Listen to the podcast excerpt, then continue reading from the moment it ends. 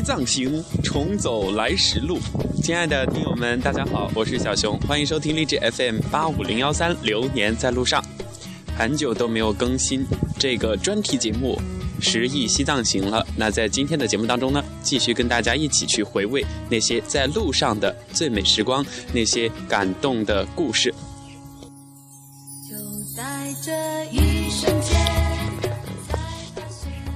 小熊今天发了一条说说，呃，在微信动态里面，很多听友可能已经看到了，而且有很多朋友呢跟小熊说求带，也有人点赞。那我想在这里把这个说说跟大家一起分享一下吧。无比怀念一起疯的旅行，一边数一边拦车，一不小心就数到了一百多辆，也搭不上一辆车。一路走一路欣赏，狠心的走了四十几公里，差一点就露宿郊外。午夜两点抵达目的地，只好睡在 ATM 机下，被自动语音提醒搞得想砸了那个提款机。一路上不断遇见分别又重逢的我们。大哥是湖南人，永远记得那如雷的鼾声和叫醒他人自己总是不醒的闹铃。我会想起你，丽江小倩唱的。大叔是天津的，是一个真土豪，跟着他就能够在路上任性的大吃大喝，吃大鱼大肉。累死人的滇藏线上有大叔在，就有水果吃。我们都说，我们被他包养了。我的闺蜜在路上认识的闺蜜啊，现在在广东工作了。她简直就是个翻墙的排头兵，有她在，逃票那都不是事儿。天生就像一个假小子，混在男生堆里边，跟什么人都能处得很好。九弟是一个闷骚男，表面高冷，内心狂热。呃，谢谢九弟不嫌弃我是个累赘，带我走完了青藏线，穿越无人区，还好我们都活下来了。姐姐也是广东人，在彼此熟悉之后呢，就成了我们这一群人的管家婆，带着一群熊孩子在拉萨过小生活。姐姐说，为了想清楚一些人生的问题，所以就推掉了自己的工作，安心的去旅行几个月，把一些问题思考清楚。只想说一句，有钱真他妈的任性。哥哥和依依是高中毕业的妹子，呃，刚刚升入大学，一个是走南闯北的资深背包客，然后另一个是一只从未上过路的小鲜肉。不过他们俩倒是情感特别深，不离不弃。再说一个非常重要的人，明明，明明是我在泸沽湖做义工时认识的小伙伴，也是西藏行的时候第一个约的人。可是我跟他一起出发。但是在中途呢，却分手了，没有因为其他的原因吧，说不清楚到底是谁先抛弃了谁。但是印证了一个道理，那就是同性相斥，异性相吸。但是最终呢，我们还是在西藏碰头了。只想感叹一句：渡尽劫波兄弟在，相逢一笑泯恩仇。最后一位是宝姐姐，宝姐姐也是一个东南沿海的姑娘。呃，应该是福建或者是广西的，记不太清楚了。呃，我跟宝姐姐呢都是属于这个新手上路啊，以前都没有出去玩过。但是呢，我跟她一路上从香格里拉徒步搭车到雨崩，其中也是好几百好几百来公里，挺远的。我们都挺佩服自己的。最后感叹了一句：最美时光在路上，想念亲爱的你们了。那在本期的十一西藏行当中呢，小熊就跟大家讲一讲我跟这些人之间的故事吧，发生在路上的故事。首先来说这首歌吧，呃，每次只要这首歌响起来，我就会想起苍山洱海，大理是一个很好的地方。不过这首歌最后让我们很痛苦，呃，在。滇藏线走到一半的时候呢，我们在路上认识了一位大哥，他也是一个已经工作的人，呃，自己有一个小的店铺，可能是感觉自己年轻的时候没有怎么疯狂过，就是想出来走一走，想要让自己的心胸或者是自己的情绪有一个转变，所以他也就选择了独自一个人上路，想去西藏，想去尼泊尔，呃，想走遍中国。那大家都有共同的兴趣爱好。所以我们就结伴而行了。大哥是一个比较实在的人，跟我们这些小屁孩呢也没什么代沟。他应该是二十七八了，所以啊，我们经常就是一起出发，然后一起到达，就住在金莲旅馆，呃，就算那个床位费比较便宜，可能一个二十几块、三十几块、四十几块，按照不同的这个规格来定。有的是八人间，有的是十五人间，有的是男女混住，有的是男生住一间等等。呃，这个大哥有一个特点就是。特别让人痛苦的，他每天早上都有定时的闹铃，可是那个闹铃一直响啊，一直响啊，把一屋子的人都吵醒了，可是他自己不醒，所以每次都是我们去提醒他，说：“大哥，够了，你赶紧把你的这个闹铃给关了吧，不然肯定会被骂的。”然后另外一个就是大哥后来。在我们都回到家之后呢，他还在继续自己的行程，一直从西安往东走，往东就是往呃上海那个方向走。但是最终他去哪儿了，我们也不知道。其实人和人之间发生一些呃联系的话，也就在那一段特定的时间里边吧。可能他出现在你的生活当中，出现在你的视线里，在你的左右。然后你们就会有一些更近距离的一些接触和交往，但是当我们各自回归到自己的呃现实生活当中之后呢，这些联系就变得越来越少了。至于大哥现在怎么样，也不知道，他也没有在微信里面像以前一样频频的发动态，可能跟小熊一样吧，已经回归到自己的真实生活当中了。这是我们的大哥，然后还想。吐槽一点的就是大哥的鼾声，我记得曾经有一晚上，我们五个人拼床，五个男的拼床，就大哥一个人睡得最好，呃，一个劲儿的在那儿打鼾，我们所有人都想把他揍一顿，可是他不知道，第二天还说你们昨天晚上谁打鼾了，吵到我睡觉了，真的是搞笑。好，再来说，嗯，大叔吧，大叔的名字比较霸气，叫海龙。大海嘛，比较宽广，然后龙又是中华民族的一种比较有，呃霸气的动物，一种象征吧。呃，这个人的名字呢，就像这个人一样这么霸气。嗯，可以说龙哥是一个，我找不到一个恰当的词来给他做一个定义。总之，他比较照顾人，就是把，呃，我们都当做他的弟弟妹妹一样。而且出手比较阔绰，跟他在一起总是感觉有压力，特别是拼饭的时候。记得有一次在雨崩，呃，雨崩呢是一个与世隔绝的地方，至今啊，通往村里的就只有一条这个呃崎岖的山路。就是说，如果要进雨崩的话，大家就必须要徒步，或者是靠当地的一种原始的这个呃进村的方式，那就是徒步。呃，还有就是骑他们的骡子。进雨崩之后呢？特别坑爹的就是，饭菜都很贵，连水都贵呀，真的是物以稀为贵。所以后面我们就后悔了，早知道就应该多买几桶泡面，泡面在里面都要卖十块钱一桶。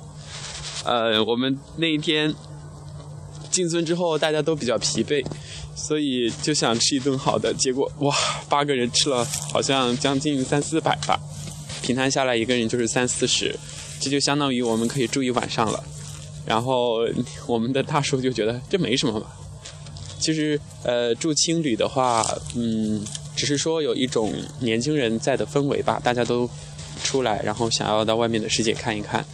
嗯，对于青旅的这些条件呀、卫生啊，我都觉得能够接受吧。不过大叔偶尔会觉得，哎，有的地方是不是太脏了？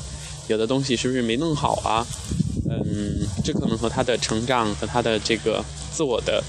一种要求有关系吧。另外一个就是大叔在，我们就能够很好的生活，生活的很滋润。有时候他会自己掏钱给我们买水果，买什么西瓜呀、苹果啊、呃小番茄啊，也就是圣女果吧。在路上其实很苦的，可是有大叔在呢，我们又能过得很潇洒，所以还是很想有大叔在的日子。呃，第三位朋友呢，就是我的闺蜜，她是一个女孩，她也是第一次出来。我跟大家分享一个她就是特别特别奇葩的这个经历吧。我们在抵达呃拉萨的前一站，也就是在林芝地区的时候呢，呃，一起出发。呃，我们的计划是早上出发，晚上的时候务必每个人都要到达这个拉萨。那除了刚刚在节目当中跟大家提到的大哥，他是。留在了一个村，好像叫当娘村，然后我们就，呃，笑他是不是留在那个村子里面当娘当妈了？嗯，因为在路上搭车是有一个原则，就是能够先走的就先走，尽量不要一个人，特别是女生。那男女就是在一起的话，比较容易搭到车，人比较少也容易搭到车。我们所有人都有着落了，呃，我们的这个闺蜜，她是一个女孩，呃，长得也很美，呃，又比较开朗。她搭上了一辆就是大货车，特别特别慢那种大货车，呃，是两个藏族大叔。带着她，让她坐在那个呃副驾驶上，呃，这两个大叔呢人也还是蛮好的，中途有停下来就是一起吃饭。呃，闺蜜最后说，她当时觉得特别紧张，坐在那个角落里，因为总是有一个大叔说：“小姑娘，你到床上去吧。”她就在想，如果说这两个猥琐大叔对她做什么了，那该怎么办？最后在午夜的。呃，应该是凌晨的一点多钟，她抵达拉萨之后，见到我们就给了我们每个人一个拥抱，然后还说：“天哪，我竟然活着到达拉萨了！”就感觉自己应该是活不了了。其实，走了一路最大的感受就是活着真好，年轻真好。这是关于闺蜜的第一个故事。呃，闺蜜呢也是一个比较感性的一个女生，女生嘛，很多人都是多愁善感的，但是闺蜜呢也比较坚强。呃，另外她还有一个特殊功能，那就是翻墙 逃票。在大理古城的时候，她跟我讲，他们是逃票到大理古城的这个拍摄的影视基地里面去，免费的游览了一圈儿。另外我们在敦煌的时候呢，他也是，呃，毫不逊色于男生，应该说比我更加的皎洁，身手皎洁。在西宁的时候，塔尔寺也是需要就是买门票进去嘛。但是我们出来就就当是穷游，其实有时候根本就没有想过去那些票价很高的景点去玩一玩，就是在这些免费的景点呀，或者是比较有当地的文化特色，或者是呃有地标性的建筑的那些地方去看一看，光顾一下，呃，就当到此一游吧。但是只要是这些呃墙不太高。呃，票价又有稍微有点贵，哦，我的闺蜜呢就会一跃而入，是不是一个女霸王？反正她就是比较牛逼，很多事情男生可能做不到，她都能做到。现在呢，闺蜜是从事的会计的这个行业，在广东那边工作，而且还养了一只萌萌哒的狗狗，特别可爱，是一个有爱的女孩啊。接下来要跟大家讲到的就是我和小九。呃，在这里呀，还想跟大家分享一个关于小九的故事。我跟小九在路上录了一期关于大理的节目，叫做《大理慢时光》。可巧的是，有一个听众朋友听到这期节目之后呢，就去大理。然后顺着我们节目当中的指示呢，找到了那一家客栈，而且客栈的老板呢，又听了我们的节目和那个小女生说的我和小九的故事，之后呢，那个老板又在朋友圈里面发了一条长长的微信说：“哇，这世间竟如此的有缘分。”我当时就在感慨，虽然有的人就是未曾相识，但是之间呢，却有一种心灵共通的感觉，感觉真的是太棒了，就无意中。在节目当中提到一些事情，然后有那么多人用心的去听，而且还有的人就是，呃，不知道怎么说，行动起来了。这是小九，小九是湖南的一个小伙儿，长得特别帅。但是呢，有一点高冷。起初看到他的时候啊，就是跟他之间没有太多的话聊。不过后来我们之间就没有节操了，因为我跟他就是一起搭的青藏线。因为青藏线路比较苦吧，首先是车比较少，然后路比较长，而且中间呢要穿越无人区，所以呃有很多人在抵达拉萨之后就选择返回自己的那个呃家乡的城市了，就不会再继续往前了。其实我也不知道当时为什么就。想着去尝试一下，去冒险。我现在想起来，当时真的是啊，色胆包天。就是如果现在再让我选择的话，我可能应该不会吧，因为会考虑到路上实在没有搭到车怎么办呀？有意外的情况发生怎么办？如果我小命不保了怎么办呀？那就跟那就做不了节目了。嗯，小九的话，他。呃，在路上的时候，我记得在搭青藏线的时候呢，我们搭了一辆皮卡车，呃，那个皮卡车上 里边就是驾驶室里边是坐不下了，所以就只能让我们坐在那个呃货箱里边，然后货箱呢，以前肯定是拉了马的，就有很多的这个马粪球球。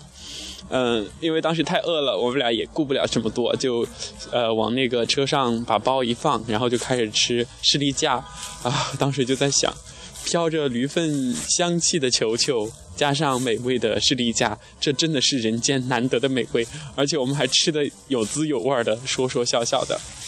嗯嗯。从青藏线到西北这一块儿，这几个城市的话，就跟小九一起。呃，但是最后呢，小九也是恢复到一个人的行程。其实，在路上都是这样的，有缘分会跟一些聊得比较投机的朋友一起结伴而行。但是人生的路就是这样的，可能有的站点咱们会在一辆车上相遇，可是到下一站之后，大家都要去做自己的事情，也就自然而然的分开了。虽然有别离的伤感，但是更多的是祝福吧，因为大家毕竟要回归到自己的生活当中。小九呢，跟我一样也是大学生，呃，他也很优秀，各方面的能力都很强，简直就是一个万能的弟弟，万能弟弟。这是九弟，嗯，再想说的是两个姐姐吧，一个是宝姐姐，宝姐姐呢去过亚丁稻城，拍了很多很好看的照片我们是在香格里拉遇见的，然后就跟她一起搭车。其实我当时特别害怕，她也应该很害很害怕。毕竟是初次尝试这种途搭的方式，还是觉得，呃，你就想一下，如果有人拦你的车，你会轻易的停下来载他吗？应该越是都市里面的人的话，就越会思考更多，就觉得，哎，要么是要担责任，会考虑到安全的因素；要么就出于不信任，就是说，哎，我凭什么呀？这也不是我的义务。可是其实这个途搭文化在中国的西南和西北的地区的话，比在东部。呃，经济发达地区的话，嗯，接受的人要多一些，所以在路上，我和呃宝姐姐还是比较轻松的就搭到车了。虽然我们坐过什么呃小轿车、皮卡，然后东风车，最拉风的就是坐那个东风车，那个司机师傅是四川人，然后要运货到西藏。那会儿的话，我们已经就是被困在了一个海拔四千多米的雪山脚下，而且雾气迷蒙，又在下雨，特别冷。本来前面已经过去了三四辆那种大型的东风车，他们应该是一个车队的。可是那一辆车，我们就试着拦了一下，他就把他就停下来了，说：“你们也够可怜的，如果我不把你们带走的话，你们今晚困在这怎么办？那肯定会被冻死。”所以一大一位好心的大哥就把我们载走了，把我们载到了这个。嗯，雨崩的前一个站点，突然想不起来了，突然想不起来那个站点了，就这样吧。然后宝姐姐呢比较坚强，也比较执着，她是第一个去雨崩村的，而且是徒步。她去了雨崩的三个景点：冰湖、神湖，还有一个神瀑。其实去冰湖的话，当地人可能呃往返一天时间就够了，但是像我们这些呃外来者的话。就是必须要准备好质量比较高、呃相当专业的这个户外的，就是运动的设备。你会考考虑到你的体力不支啊，或者是嗯天气原因，就要带上帐篷，防寒防潮的那种。因为去到神湖的话，很多人都想看到日出。现在神湖在雨崩呢，也是属于一个还未开发的一个景点，所以很多人都想要去探险。嗯，当地人就觉得外来者吧。就有点想不清楚，为什么我们会对那些他们司空见惯的东西感兴趣？这也是人的一种好奇心和不满足吧。就像我们身边周围大家都见怪不怪了，呃，当外来人再来看这些东西的时候，就觉得比较新奇。这是宝姐姐，然后另外一个姐姐是呃杨洋姐，她是广西人。